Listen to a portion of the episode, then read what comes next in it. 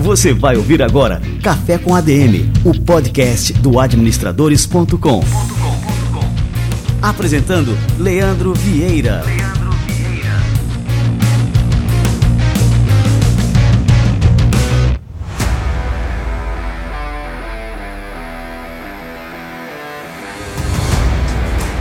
Jorge de Sá é ator, empresário e ex-jogador de basquete. Como atleta, ele jogou no Clube de Regatas Flamengo dos 6 aos 14 anos e logo depois ele conseguiu uma bolsa de estudos nos Estados Unidos. E quando ele voltou ao Brasil, passou a se dedicar à teledramaturgia e trabalhou também como comentarista esportivo no Sport TV. Ele conciliou a carreira nas telinhas com o mundo dos negócios, fundando o restaurante Riso Bistrô e a agência Decide Aí Digital. E hoje ele dirige a TCEI, uma agência que ajuda atletas brasileiros a conseguirem bolsas de estudos no exterior. Jorge de Sá, cara, que honra te receber por aqui. Começar essa temporada de 2023 aqui do Café com a DM. Seja muito bem-vindo, cara. Pô, vamos nessa, vamos tomar esse café aí, Leandro. Prazerzaço estar aqui. Vamos trocar uma ideia. Tudo liberado, nada censurado, estou aqui à disposição. Vamos bater esse papo aí. Sensacional, cara. Bom, e para a gente começar, eu queria contar um pouquinho dessa tua trajetória, né? Eu fiz aqui um breve resumo, mas aqui não contei na introdução que você é filho da Sandra de Sá, é filho também do Tom Saga e é afilhado do Cazuza, cara. Então você tem um background artístico assim que é fenomenal. Então eu queria que você contasse um pouquinho, né, dessa tua trajetória, por que, que você decidiu também seguir é, pelo caminho dos esportes, depois indo para teledramaturgia e depois virando também empresário? Conta aí para gente, faz um resumo aí para gente, Jorge. Vou fazer, vou fazer. Cara, é, minha mãe é apaixonada por esporte, quem conhece ela sabe que ela é flamenguista fanática. Olha só, minha mãe, as pessoas falam assim, porra, tua mãe é flamenguista doente, cara. Eu falo assim, gente, não, não, não, não. O que ela diz é, doente é quem não é Flamengo. Ela é flamenguista tranquila, ela é flamenguista saudável. Então, Leandro, a minha mãe flamenguista fanática, doida com esporte, doida com Flamengo. A gente, é, até na nossa casa, a família tem muita gente que é gordinha e tal. Então, a primeira coisa que ela falou, pô, para saúde, vou colocar meu filho desde criança para fazer esporte, fazer o que for. Então, eu cheguei muito cedo no Flamengo, eu com meses já estava no Flamengo fazendo natação ali de criancinha, na banheirinha, mergulhei mesmo de fato na natação, comecei a fazer, para ter uma ideia, natação, ginástica olímpica, taekwondo, judô, todos os esportes para eu estar sempre no Flamengo praticando alguma coisa, não necessariamente com pensamento profissional. Aí com cinco anos de idade eu vi o campeonato de enterrada, meu irmão, vi o Michael Jordan pegando a bola de basquete, naquele campeonato de terrada, vindo enterrando o lance livre. Há milênios atrás, fiquei maluco com aquilo. Falei, mãe, minha parada é essa, eu quero, quero jogar basquete, cara. Minha mãe achou meio doido, porque a gente não tinha conexão nenhuma com basquete, mas eu vi na Band, né, com o grande Luciano do Vale, vi aquele momento, fiquei maluco e segui no basquete. Então, com cinco anos de idade, eu entrei na escolinha do Flamengo. Com nove anos de idade, eu fui federado, né? Comecei a jogar num nível mais profissional, um nível mais sério. Fui federado no Flamengo, no time de 12 anos de idade. Com 12 anos de idade, eu falei: a parada é a seguinte, eu quero jogar basquete nos Estados Unidos. Quero ir para fora do país. Leandro, para tu ter uma ideia, eu era muito otário, cara. Tu não tem noção o que eu falava. Eu falava assim: eu passava num buraco, aí eu falava assim, pô, já vi nas ruas de Miami que nos Estados Unidos não tem buraco. Pô, mãe, a parada é morar nos Estados Unidos. Pô, mãe, eu vejo os rappers, cara, eles andam nos carros. Eu era muito louco. Mas criança, né? A Maradona viu, eu vi um mundo diferente. Né? Eu vi os estádios, eu vi televisão, eu, vi, eu comecei a ver muito filme para aprender inglês. Eu aprendi inglês vendo filme. Então eu, eu achava que os Estados Unidos era. Quando eu digo que eu era otário, é porque eu não valorizava o que eu tinha aqui. Mas criança é assim mesmo. A gente tem que pensar assim. Faz parte, falava, né? Faz parte. Eu falava com o que eu sabia. E aí eu fiquei louco com os Estados Unidos, fiquei louco com basquete, queria ir para lá, eu não queria jogar aqui. Com 12 anos de idade, eu fui numa agência de intercâmbio que tinha perto da minha escola, eu estudava num lugar super maneiro, uma escola britânica no bairro Leblon, né, numa rua onde tinha muita coisa, é uma rua muito movimentada, e fui numa agência de intercâmbio e falei, eu quero estudar e jogar nos Estados Unidos, quero saber como é que eu posso fazer isso, como é que vocês me ajudam. Eles me deram um orçamento. Cara, eu levei esse orçamento para minha mãe, eram 60 mil dólares para fazer o serviço para mim. Eu não tinha noção, como você falou. Minha mãe, Sandra de Sá, cantora super famosa, eu com 12 anos de idade, morando no Leblon, num apartamento de frente para a praia, eu não sabia o que estava por trás. o que estava quitado ou não, o que era dívida de cartão de crédito, o que a gente tinha de dinheiro ou não. Então eu simplesmente vi aquela vida. Segurança, motorista, carros na garagem, peguei o orçamento e falei, pô, mãe, aí, esse é meu sonho, 60 mil dólares, paga aí para mim. Eu nunca fui vacilão em relação à grana, assim, tipo, eu nunca desdenhei do esforço que minha mãe fazia. Eu sempre via que era um esforço, mas eu não tinha noção, eu não sabia mensurar. Então, levei para ela, entreguei o orçamento para ela. Minha mãe teve que me contar que naquele momento ela não tinha 60 mil dólares em cash, e o que eu acho mais legal e mais inexplicável, eu falo até em muitas palestras hoje que eu faço, eu hoje estudei muito para entender isso. Mas na época foi totalmente intuitivo. Ao invés de eu bater pé, falar, pô, mas que droga, que saco, reclamar, cara, eu fui para a rua guardar carro, eu vendi revista na minha escola, eu ajudei minha mãe como assistente de palco, e eu consegui grana suficiente para mandar 300 fitas VHS para os Estados Unidos. Dessas 300 fitas, que eu mandei para high schools lá fora, ensino médio, três escolas me responderam e uma me deu uma proposta de bolsa de estudo, que foi uma escola em St. Petersburg, na Flórida. Né, o meu amigo já estava lá, aí ele levou minha fita também, ele tinha moral lá, os caras gostaram, e eu recebi uma bolsa de estudos para estudar numa escola da Marinha Americana chamada Admiral Farragut Academy, uma escola top nos Estados Unidos, conceituadíssima. Poxa, os quartos incríveis. Tinha aula, o pessoal tinha aula de velejar. É, bem ou mal, eu estava na Marinha Americana, então foi um universo incrível. A partir dali foi quando eu mergulhei mesmo no basquete, comecei a jogar, voltei para o Brasil depois. Não me tornei atleta profissional, mas tive essa vivência de jogar contra LeBron James no mesmo campeonato que LeBron James, Chris Paul, Dwight Howard, vários nomes. Nossa, cara. Pô, foi top, cara. E foi muito engraçado que eu voltei, fui campeão juvenil pelo Flamengo fazendo malhação. Era engraçado. Eu me atrasava pro treino, me atrasava pro jogo, me atrasava pra gravação, mas eu passei um ano já na Globo fazendo malhação, fui campeão juvenil pelo Flamengo. Obviamente perdi espaço porque eu comecei a tirar a atenção dali. E aí no final do ano eu tive que decidir, comecei a trabalhar como ator. Isso foi, se eu não me engano, em 2003.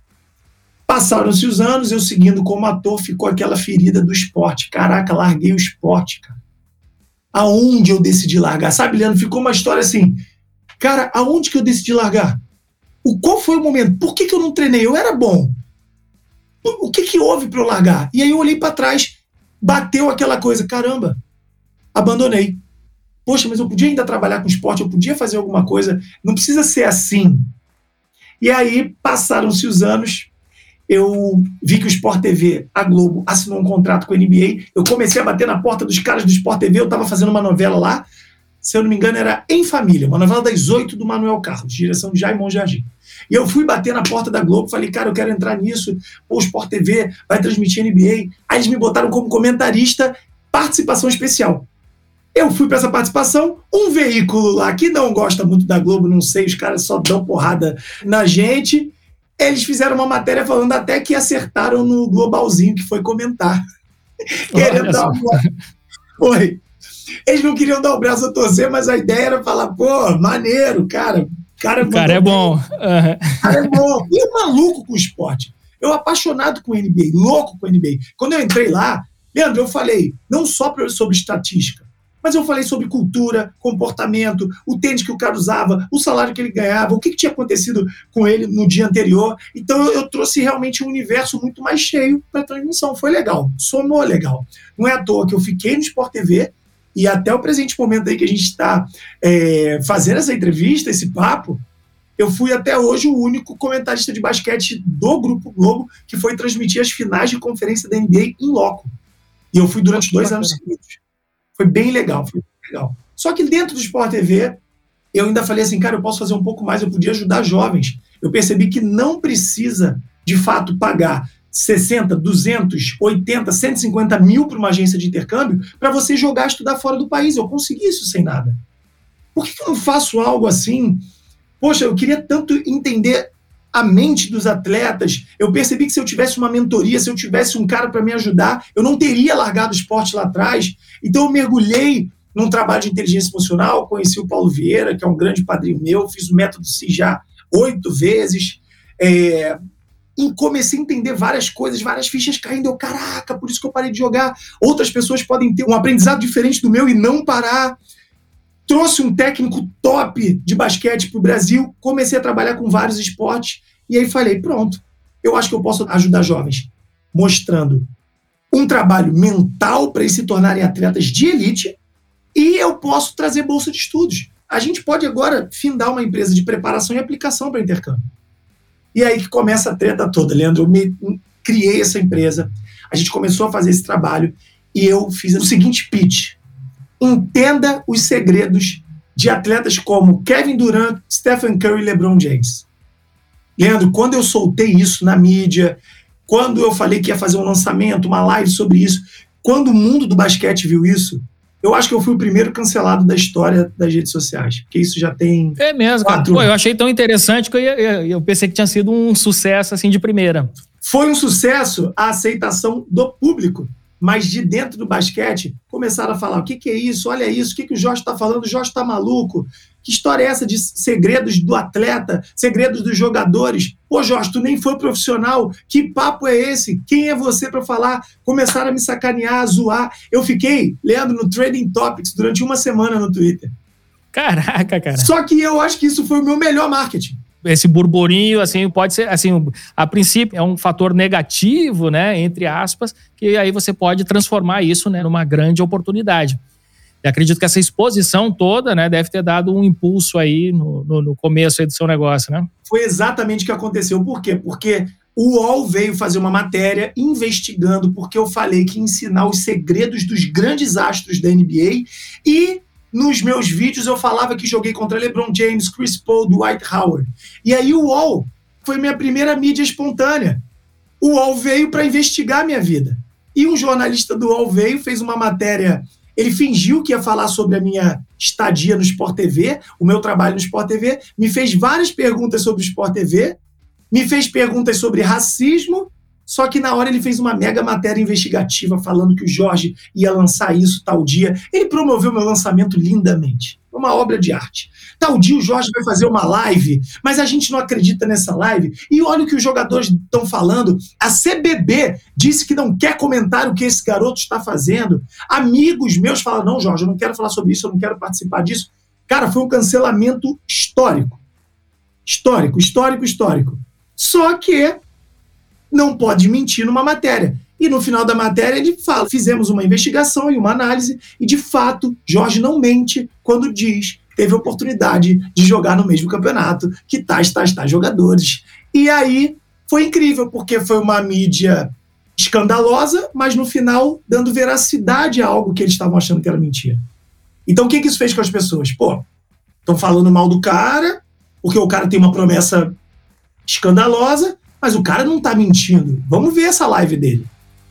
E aí, anos atrás, cara, sem grana de tráfego, eu botei 300 pessoas numa live no Facebook, tem mais ou menos quatro anos. Uma hora antes da live, me botaram num grupo que tinha atletas da NBA para me sacanear, para falar, tu vai fazer essa besteira, não sei o quê, papapá, papapá. Jogaram tudo em cima de mim, mas a live saiu, foram mais ou menos 280 pessoas. Eu trouxe 28 meninos para o projeto, meninos foram para fora do país e hoje, Leandro, a gente já está somando 800 jovens que conseguiram bolsa de estudos, a gente chega a 13 milhões de reais distribuídos em bolsa de estudos e a gente chega aqui no Café com a DM para trocar essa ideia. Então, no final, a coisa deu tudo certo.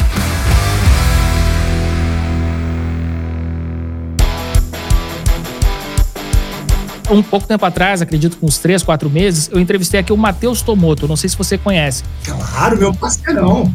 Olha aí, o Tomoto ele fala muito sobre isso, né? Que existem muitas oportunidades de bolsa no exterior que muita gente sequer sonha.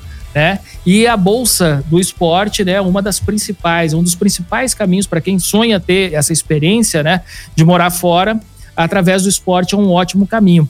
E eu queria que você comentasse então sobre isso, né? Você falou, são 13 milhões já de reais de bolsas que vocês já conseguiram distribuir em quantos anos, Jorge? Nosso projeto, eu fiz ele três anos de forma aleatória, digamos assim. Eu só fazia contatos e já tem quatro anos que de fato é uma empresa, de fato, que foi essa primeira live e daí tudo aconteceu mesmo. Então, digamos que eu já levo os jovens para jogar, estudar fora do país com bolsa de estudos garantida. Eu vou explicar por que, que eu falo isso. Já tem mais ou menos sete anos. Já. Pô, que bacana. E assim, muita gente pensa que essa bolsa do esporte é para a pessoa é, realmente virar um atleta profissional, seguir carreira no esporte. E você pode muito bem conciliar os seus estudos e uma carreira como administração, aqui só para puxar um pouco a sardinha para o nosso lado, né? E também ali ter sua prática esportiva que garante ali a sua bolsa, né? Isso é um caminho que muitos jovens que passam aí pela agência de vocês seguem ou você tem mais o caso do cara que quer realmente se tornar assim, um atleta de elite e seguir carreira no esporte? Lembra, a maioria das pessoas que chegam, eles realmente, como são jovens, a partir de 12 anos de idade, nosso público-alvo e maior são jovens de 12 a 18 anos. A gente tem oportunidades de 11 a 30, mas nós temos muito contato com jovens, então a gente abraça a família. Então, o meu trabalho é conversar com o pai, com o jovem, e normalmente é aquele ansejo, aquela vontade de se tornar um atleta de elite de fato, o que é totalmente possível, mas como você falou muito bem, não é o único caminho. O Tomoto, por exemplo, é um cara que eu indico. Por quê? O Tomoto, ele ensina como conseguir essa bolsa. Eu tenho, de fato, uma agência que traz a proposta de forma garantida. Pagou, se inscreveu, se matriculou, faz parte da minha agência, você vai receber propostas na sua mão com no mínimo 30% de bolsa de estudos. Então, se a escola custa 40 mil dólares, no mínimo você já tem 12 mil dólares de desconto aqui para morar, se alimentar, estudar e jogar. Porque quando eu falo essa bolsa de estudos, vale a pena é, deixar claro que eu estou falando de uma proposta de bolsa de estudos que engloba tudo. Tá? Porque às vezes existe bolsa de estudos só para moradia, você paga o resto. Enfim.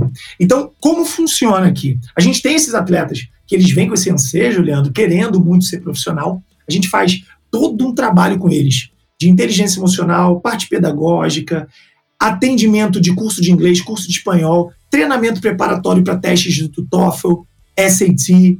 Ele vai ter mentoria com nutricionista, endocrinologista, fisioterapeuta. Então a gente prepara ele pensando, Leandro, que ele realmente vai ser um atleta profissional. A gente tem hoje atleta que está fora do país, a gente tem um atleta de futsal que chegou ao topo do ranking da FIFA através do nosso trabalho. A gente tem atletas hoje espalhados por clubes na Europa e nos Estados Unidos também. Todos os esportes, não só basquete. Porém, tem esse lado muito bacana. Tem o jovem que ele vai com essa bolsa de esporte, ele não é bom, ele evolui lá, mas não se torna bom o suficiente para se tornar profissional ainda, e aí ele faz uma faculdade de administração, mas numa mega de uma instituição de ensino, ele volta com um diploma internacional debaixo do braço, e isso é o que eu falo muito para os pais, porque os pais vêm para fazer reunião e falam assim: ah, mas tá, e se não der certo? Não, vai dar certo. Porque ou o jovem vira atleta, ou ele vai falar inglês fluente, vai se formar numa escola de ensino médio top. Se a ideia não for morar nos Estados Unidos e ganhar em dólar, vai voltar para o Brasil e a gente sabe, Leandro, que aqui no Brasil ele vai ter muito mais oportunidade de emprego, né? Você sabe, assim, nem sempre o diploma internacional é o que diferencia, às vezes, de um garoto que está no jovem aprendiz. Talvez valha a pena investir no caso do jovem aprendiz. Mas a gente sabe que para a empresa, para um RH, o RH olha primeiro e fala, pô, faculdade, North, Arizona, blá, blá, blá. Opa, vamos entrevistar esse cara. Chama atenção. Chama atenção. Com certeza. É isso. Então, são grandes oportunidades realmente que podem ter, não só para virar profissional. Jorge, eu estou agora aqui só catando algumas coisas aqui da tua história e me chama a atenção essa variedade de experiências que você tem e que você acabou, assim, sabiamente, né, transformando em um ótimo negócio. E aí eu queria que você comentasse, assim, como é que você computa, olhando para trás, por exemplo, assim, ter saído do ambiente familiar que você saiu, né, de, por exemplo, Sandra de Sá, artista fantástica, tal, tudo mais. Então, acredito que a influência da arte deve ter sido muito grande na sua vida, além dos esportes, claro. Mas assim, você teve depois também a experiência com os restaurantes, né? Você fundou ali o Riso Bistrô. E aí isso tudo vai te dando, né, uma gama de repertório, de experiências, né, que isso é inegável que na vida do empreendedor isso é fundamental, né, você ter várias experiências e saber né, linkar essa experiência uma coisa com a outra. Você já tinha tido a experiência lá na adolescência, morando fora, tendo bolsa de estudos, né, e aí já agora na vida adulta você transforma isso no negócio. Conta aí pra gente assim, como é que você computa, né, o peso dessas experiências na sua trajetória profissional? Eu não tenho faculdade, né? Então, quando eu voltei do ensino médio dos Estados Unidos para cá, eu comecei a fazer a novela Malhação. Eu segui jogando basquete um pouquinho, depois parei e não fiz faculdade. Eu não aconselho jovens a fazer isso, não. Se você tem a oportunidade de estudar até o fim da decisão ali, se você tem até o final a oportunidade de ou se tornar profissional ou de estudar, faça isso. Faça isso. Mas, no meu caso, a minha faculdade foi a vida mesmo. E foi um grande aprendizado. Eu ainda estou aprendendo, eu ainda erro muito, principalmente com administração, porque eu sou esse cara que vocês estão vendo aqui, a cara do negócio, eu vou, eu faço, comigo não tem tempo ruim, eu trabalho o dia inteiro, mas me dá uma planilha, eu entro em parada cardíaca. o cara, a gente tem até hoje um grande parceiro que vem trabalhando comigo, que eu falo que eu quero que ele seja muito em breve o CEO da empresa, para eu poder sair desse posto, que a empresa vai ser muito mais próspera e organizada em relação a isso. Por isso que eu admiro muito, é não só o trabalho, mas faculdade, quem faz administração, quem faz gestão, eu super aconselho e admiro. As experiências que eu tive, Leandro, foram muito importantes porque eu quebrei a cara. Eu fui muito na empolgação e com as oportunidades. A minha mãe, excelente cantora, como você falou, eu tenho berço, eu toco bateria, hoje eu toco na igreja, por hobby mesmo, amo tocar, fico muito feliz com isso, quero ser convidado fim de semana, quando eu tiver um tempo ir em outras igrejas, adoro, estou super aberto a isso. Então, eu toco bateria por esse ouvido que eu tenho com a minha mãe, sou empresário da minha mãe há 12 anos, faço a parte de marketing e o meu grande sócio, irmão, pai, segurança, Beto Coutinho, ele faz toda a gestão da carreira, então assim a gente consegue dividir. Quando eu fui fazer o restaurante, foi uma oportunidade de negócio com um grande amigo e, na época, a minha ex-esposa. A gente abriu através dos contatos que eu tinha. Então, o que, que eu percebi de grande aprendizado? Por ser muito extrovertido, eu fui só pelo networking puro. Ah, eu consigo isso, eu consigo isso, eu consigo patrocínio disso, eu consigo isso. Vamos montar, vamos montar um restaurante, vamos fazer acontecer. Eu não conhecia nada de gestão de restaurante. Óbvio que ia quebrar. E foi o que aconteceu. A gente ganhou premiação no Guia Michelin, a gente fez o trabalho de marketing e o trabalho de qualificação da comida, da qualidade da comida, de forma excelente. A gente trouxe as pessoas certas. Eu tive grandes sócios, mas a administração começou errada, porque a gente não sabia nada. Então o restaurante estava animal, bombando, mas por trás uns gastos absurdos, que quando entrou uma consultoria falou, gente, ele é bonito aqui, mas é uma conta que hoje vocês vão ficar como que se fala? Enxugando gelo, né? Exato. Uhum. E mostrando para as pessoas que está muito bonito, mas por trás vocês estão numa loucura. E aí eu comecei a pegar uma novela atrás da outra, eu comecei a trabalhar de forma online, que o DC hoje ele é 90% online. O pai que quer tomar um café comigo, me conhecer ao vivo, é claro, a gente tem um escritório, mas é 90% online. Então fez muito sentido a gente realmente fechar e parar aquela torneira. Então foi um grande aprendizado ali. E no meio disso tudo, no decorrer disso, trabalho com a minha mãe. Ela tem um histórico aí que ela foi passada para trás por muitas pessoas e ela estava sendo passada para trás de novo. E aí eu falei: não, parou. Vem para cá, tu confia em mim. Eu agora tenho aprendizado do restaurante, de estar tá quase quebrado, na época estava quase. Eu tenho aprendizado da minha vida, eu tenho algumas coisas que eu já caí, eu posso ajudar. Eu ainda não sou o cara ideal financeiramente na parte de administração, vamos trazer esse cara, mas vem para cá, mãe ela topou. A gente está há 12 anos, a gente levantou, graças a Deus, muito, não a carreira, porque seria um absurdo eu falar que eu levantei a carreira dessa mulher maravilhosa. Mas a gente conseguiu ajudar muito a ela estar tá no nível super legal, a ela se manter jovial, ela se manter atualizada. Hoje a agenda de shows está muito maior. A gente pegou desde o ano passado, de fato, eu mergulhei de fato no Instagram e no YouTube. Ela saiu de 3 mil inscritos no YouTube para 120 mil. O Instagram triplicou de tamanho ano passado. Então, o caminho da minha mãe está num caminho muito, muito, muito legal. Fora que musicalmente a gente precisa encostar, que ela é fenômeno, ela resolve. E tudo isso são pitadas que vão me fortalecendo com os erros e com os acertos. Eu tenho muitos erros. Erros do restaurante que eu tenho que lidar até hoje, o empreendedor sabe disso. Não ficou para trás, quebrar não fica para trás, né? Você tem que lidar com aquele problema. Então, eu fui trazendo calma, ouvir mais e falar menos. Eu fui trazendo dessas experiências. Eu trouxe dessas experiências marketing. Foi na marra. Hoje eu tenho grandes parceiros do meu lado que eu vou aprendendo com eles, que eu consumo conteúdo deles. Mas hoje, poxa, hoje quem tem Paulo Cuenca e Esser na internet, eu tenho a oportunidade de, de trocar um WhatsApp com eles, são caras que me ajudam muito. Eu tenho parceiros na área de inteligência emocional. Então hoje, o que eu posso dizer, Leandro, foi eu criei um network muito grande que é um network que simpatiza comigo e através desse network eu estou me fortalecendo dentro das minhas deficiências.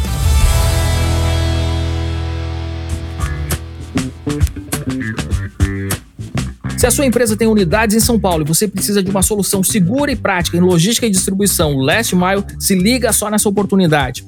A nova unidade de self-storage da Good Storage, próxima à Marginal Tietê, no bairro da Lapa, conta com um novo pátio de módulos flexíveis de 100 a 1000 metros quadrados.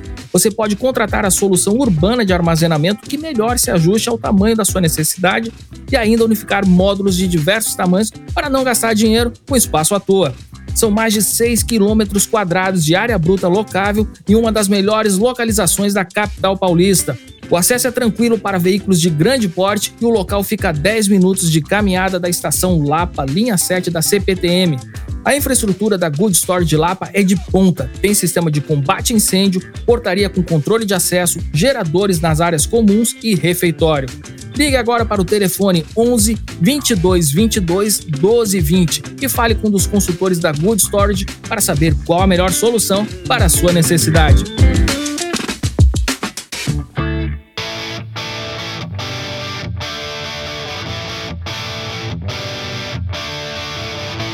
Jorge, eu estou impressionado assim também com a sua inteligência, porque você ressaltou várias vezes aqui a importância da administração.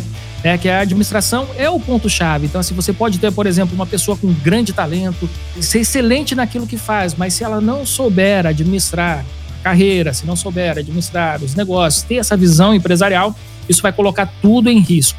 Então, a importância da administração é um ponto que você ressaltou aqui agora. E outro ponto que eu acho interessante a gente tocar é que você também falou aqui das suas referências, as pessoas que estão te ajudando também nesse processo.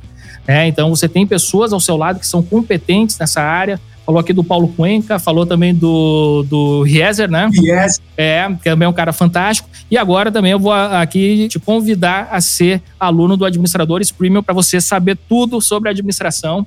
Então, depois aqui me passa aqui os seus contatos para a gente dar aqui um, uma assinatura do Administradores Premium. Então, você vai ter mais de 500 horas de cursos, né? Na área de administração, marketing, finanças, tudo que você precisa aí para levar esses negócios cada vez mais para frente, né? Vai ser fantástico contar com você aqui como nosso aluno aqui, viu, Jorge? Pô, top, top, preciso. Show de bola. Jorge, me conta uma coisa, cara. Quais são os planos para o futuro? É, você tem aí a TC está a todo vapor. Como é que você visualiza o seu futuro? Essa história de você se dedicar a várias coisas ao mesmo tempo. Você falou, foi atleta durante um tempo, ator durante né, esse período também.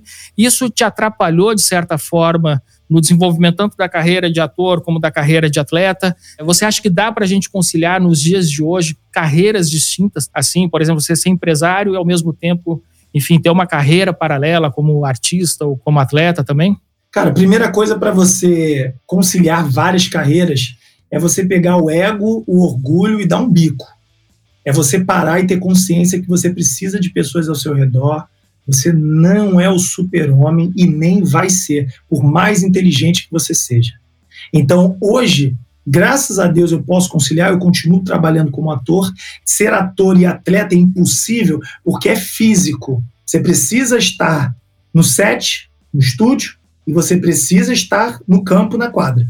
Você não tem como estar em dois lugares. Então, realmente, isso eu não consegui. No primeiro ano, isso caiu. Porém, trabalhos que a gente pode fazer de forma remota, se a gente tiver um celular, uma internet top, zero orgulho e zero ego, para poder trazer pessoas, dar voz a pessoas certas e explanar as suas deficiências, é totalmente possível. Eu vou explicar por quê, Leandro. Por exemplo, no trabalho da minha mãe, eu tenho talvez um dos grandes administradores que eu conheço, um cara que tem um trabalho na mão, com custo extremamente enxuto, com resultado muito produtivo. O que a gente gasta com a Sandra, com o retorno que tem, é digno de palmas, que é o que o meu sócio Beto Coutinho faz. Eu não saberia fazer. Eu já ia fazer, contrata não sei quantos, faz não sei quantos, infla, infla, infla. Então eu tenho esse cara que administra lá, e ele me dá a liberdade de ser uma voz criativa.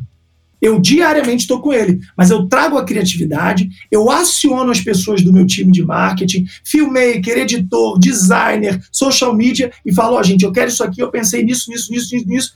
Vai, tchau, que agora eu estou indo para outra coisa. Então aqui eu já fiz minha parte.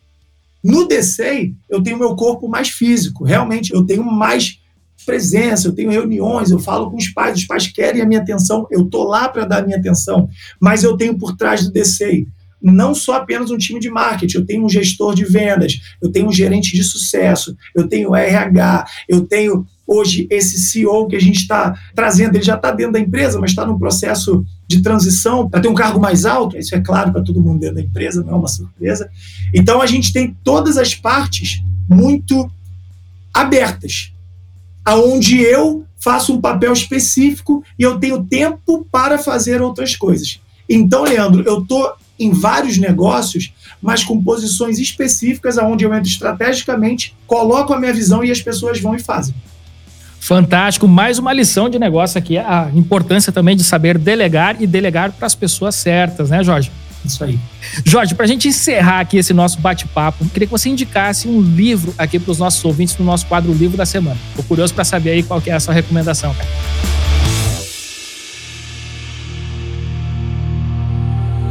Livro da Semana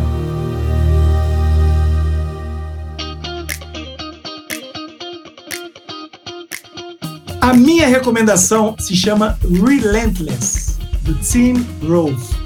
Eu vou dar só um, um spoilerzinho. O Tim, ele foi personal trainer de caras como Kobe Bryant, Michael Jordan e Dwayne Wade. Para vocês terem uma ideia, ele foi sequestrado pelo Michael Jordan, que falou que queria pagar ele para ele não trabalhar com mais ninguém. Tim Grove, ele é um cara que ele traz a parte mental para que o atleta desenvolva no físico. Então ele torna o atleta extremamente faminto por treinar, por ter disciplina, por ter foco, por querer vencer. E aí ele vai para a quadra ou para o campo com posicionamentos estratégicos específicos para cada atleta. Então ele não tem um treinamento online de como perder peso, ele não tem treinamentos de velocidade, não. Ele trata aquele atleta, ele molda aquele atleta com o que o atleta precisa. Então ele tem histórias fantásticas de atletas que estavam saindo de cirurgia, ninguém conseguia ajudar o cara, ele foi lá e conseguiu melhorar o atleta em não sei quantas semanas. Só que o livro é muito interessante porque a gente fala de 70% da parte mental, ele entrando no atleta. Então, os mandamentos dele são coisas que. Ele até fala no livro, tá? Você talvez não vai ser a pessoa mais legal do mundo depois de ler o meu livro, mas você vai ser a mais vitoriosa.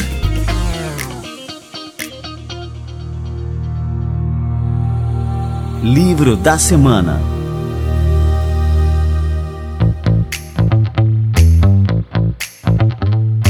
Antes de encerrar, então, eu queria pegar um gancho nessa sua sugestão de leitura para saber da sua análise, por exemplo, né, que a gente vê o esporte brasileiro, principalmente agora, né, a gente terminou recentemente a Copa do Mundo e o Brasil mais uma vez, né, não se sagrou campeão.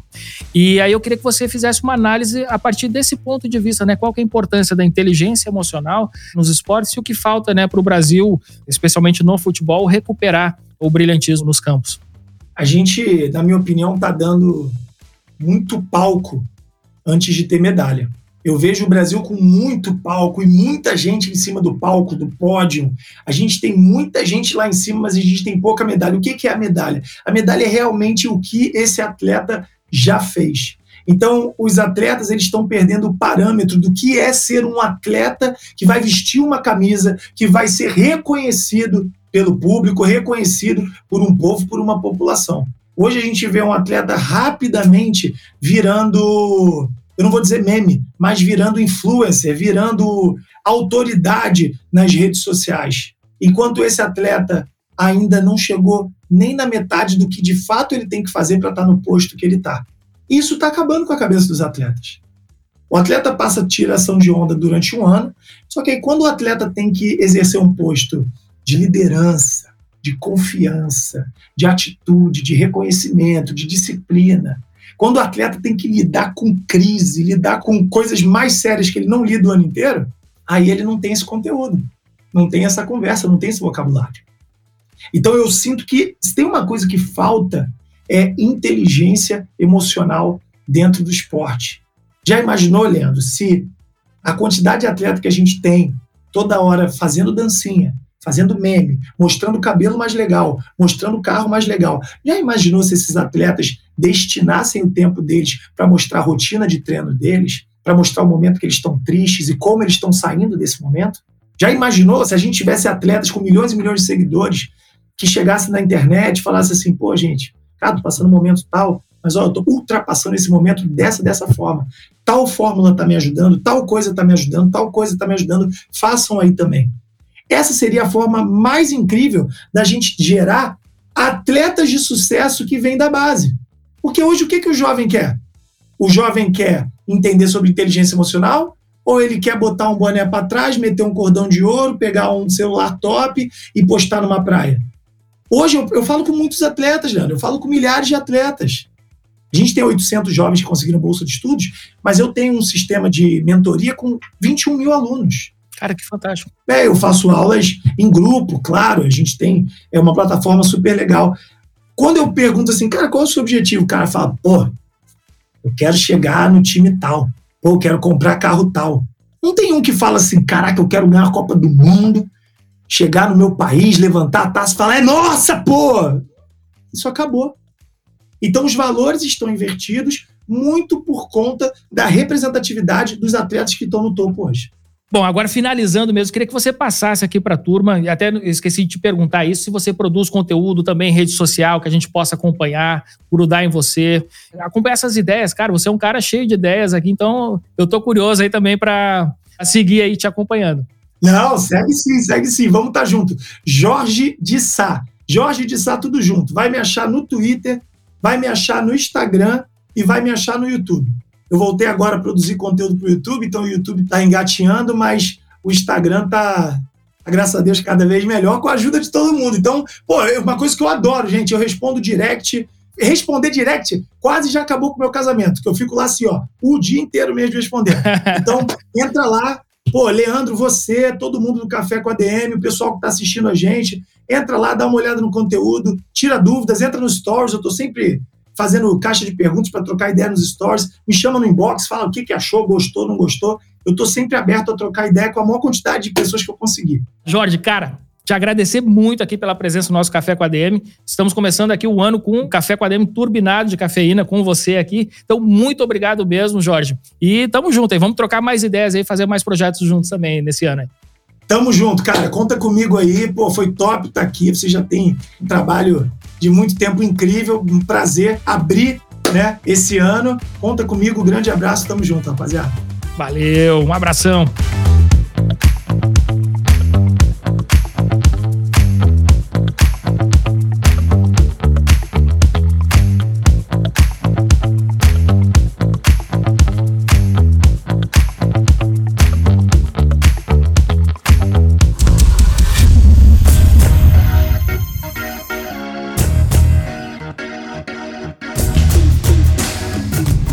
Você ouviu Café com ADM, o podcast do administradores.com.